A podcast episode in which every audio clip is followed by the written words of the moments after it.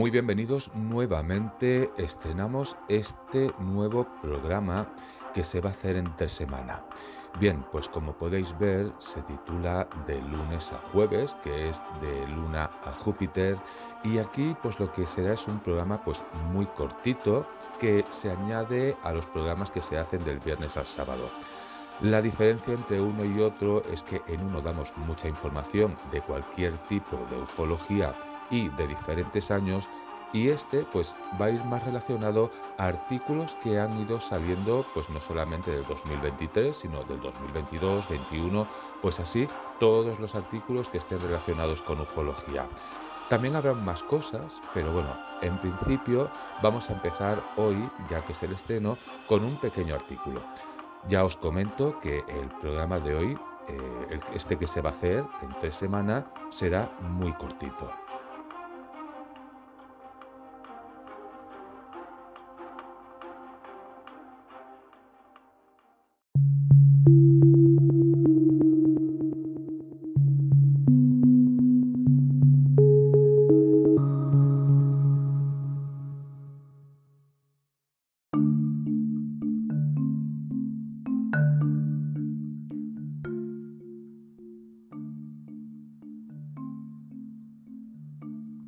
Comenzando este primer programa de hoy, que ya os digo que es cortito, no es como el que va del viernes al sábado, pues vamos a hablar de una publicación, una publicación que es bastante actual. Esta publicación se trata de que el Pentágono publica su esperado informe sobre ovnis del año 2022. Si comenzamos a hablar de este artículo y buscando entre varias portadas pues de unos cuantos periódicos, tal vez el que más información nos trae es el que nos deja el periódico El País. El artículo en sí es del 13 de enero del año 2023, es decir, que es muy reciente. Bien, pues este artículo diría lo siguiente.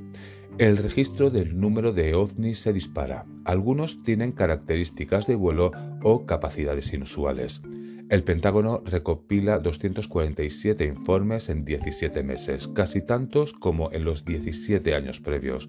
Muchos parecen globos, drones o pájaros, pero el misterio continúa sobre parte de los avistamientos. Bien, pues cuando hablamos sobre ovnis en el artículo del país nos tendríamos que ir a la sección de ciencia y materia. ¿Y qué dice este artículo? Pues este artículo dice lo siguiente. Los ovnis mantienen su aura de misterio. La mayoría son globos, aviones, drones o aves, pero el último informe del Pentágono enviado al Congreso de Estados Unidos admite que hay muchos sin atribuir y que algunos presentan características de vuelo o capacidades de rendimiento inusuales. Pues tal vez la parte más curiosa y más interesante de lo que os estoy leyendo es lo que viene después. Y es que dice, tomando en cuenta que además hay otro informe clasificado que se mantiene secreto, las incógnitas siguen ahí. Al tiempo, la cifra oficial de avistamientos se ha disparado. ¿Por qué os digo que esta pequeña parte es justamente la más interesante? Pues porque buscando en otros artículos de otros periódicos, justamente esto no aparece por ningún sitio.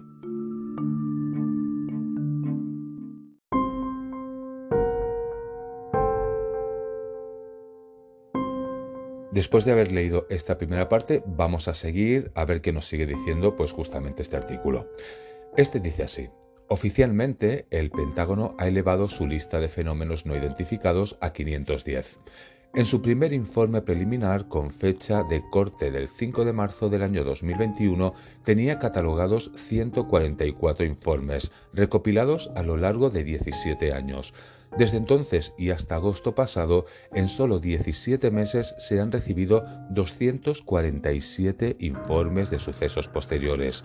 Además, se han incorporado al total otros 119 avistamientos previos, pero que fueron descubiertos o notificados después del 5 de marzo del año 2021. ¿Y qué es lo que dice el Pentágono? Pues según el Pentágono, el aumento se debe en parte a una mejor comprensión de las posibles amenazas que pueden representar los FANI.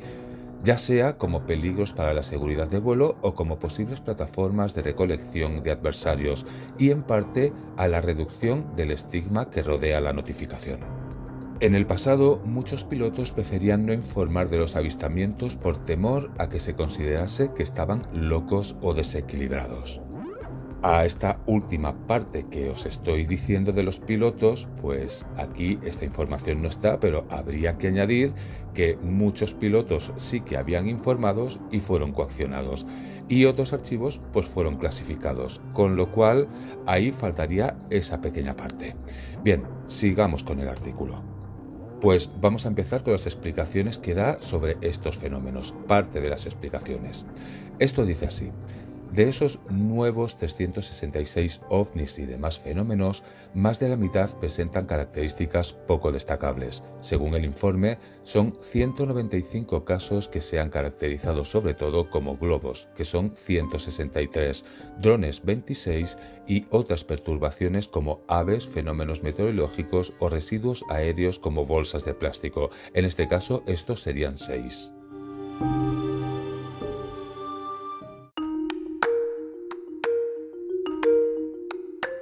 Después de esto explicado, pues sigue el artículo.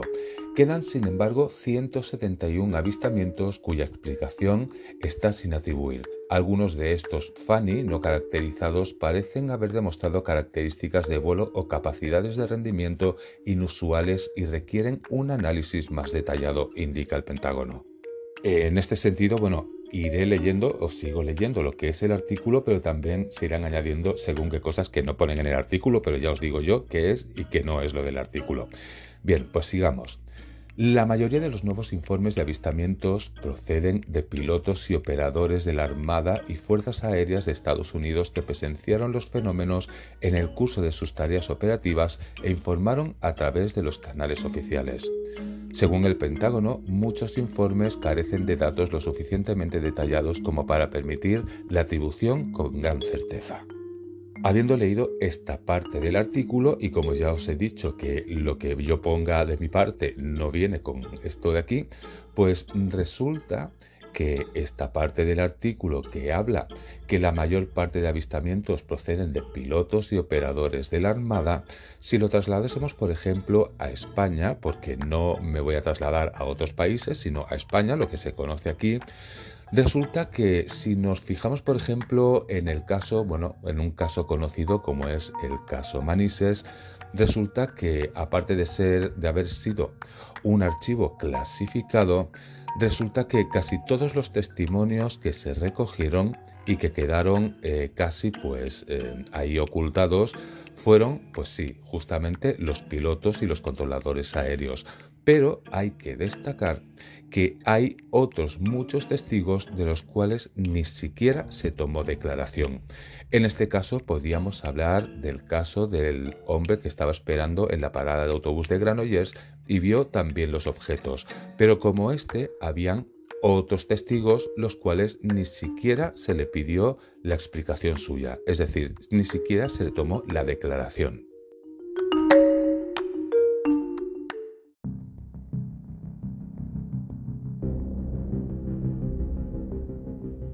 Casos como este tan significativos no solamente se han dado en España, se han dado en otros países, se han dado en Estados Unidos, como por ejemplo lo que ocurrió en Kicksburg, se ha dado por ejemplo también en Inglaterra una foto que salió hace muy poco y que llevaba 30 años escondida y así podríamos ir país por país.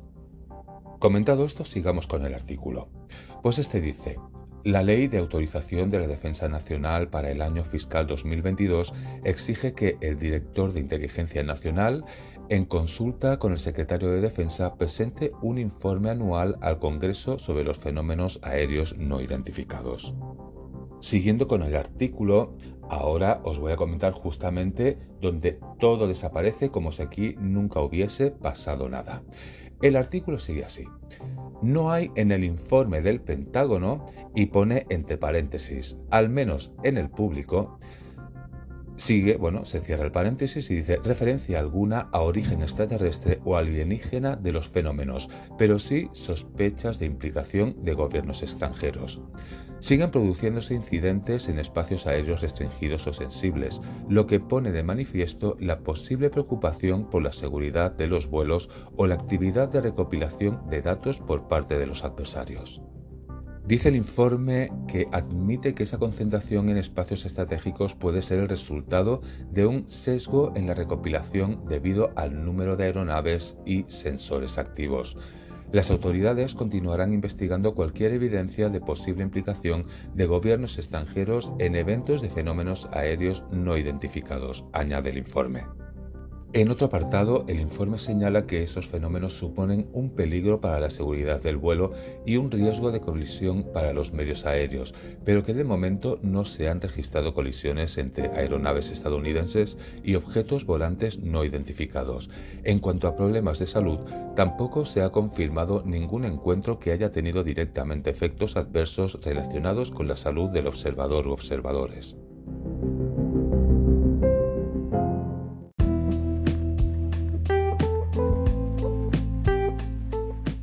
Creo que del artículo que os estoy leyendo ahora va a venir la mejor parte, donde os digo que parece que aquí no pase nada. Bien, pues dice el, artículo. Cargos de inteligencia del Departamento de Defensa comparecieron en mayo del año pasado en el Congreso para dar explicaciones sobre algunos de esos fenómenos. Scott Bray, subdirector de inteligencia de la Armada, mostró a los integrantes del subcomité de inteligencia de la Cámara de Representantes uno de estos vídeos, capturado desde la cabina de un jet sobre el cielo azul. Junto a la nave pasaba a gran velocidad un objeto que parecía una esfera metálica y brillante en un encuentro que duraba apenas un instante. Y esta parte que os voy a leer ya comienza a coger tintes como el proyecto del libro azul.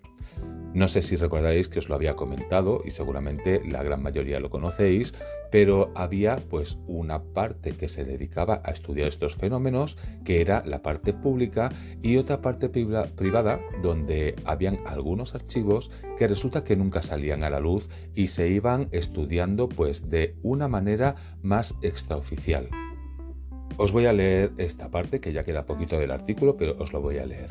Dice, en paralelo a los esfuerzos y preocupaciones militares, la Agencia Aeroespacial Estadounidense, la NASA, ha creado un grupo de trabajo independiente multidisciplinar de 16 personas para que estudie a fondo esos fenómenos. A mediados del año 2023 se publicará un informe completo con sus conclusiones. Un lastre es que su análisis se centrará únicamente en la información no clasificada como secreta o confidencial. Y ahí, como os comento, empiezan los tintes como en el proyecto Libro Azul, es decir, una parte que es la pública, la que no sirve para nada, y la otra parte que son todos esos archivos que no van a salir a la luz ni nos lo van a decir tampoco. Para terminar con el artículo y también con el programa de hoy, que yo os he dicho que era bastante cortito, porque es uno que se hace entre semana, pero que se hace cortito, porque el real, el que se hace largo, es el que se hace de viernes a sábado, pues la última parte dice así. El informe hecho ahora público por el Pentágono deja al respecto una frase sugerente. En la versión clasificada de este informe se ofrece información adicional. Y con esto vamos ya hacia el final del programa de hoy.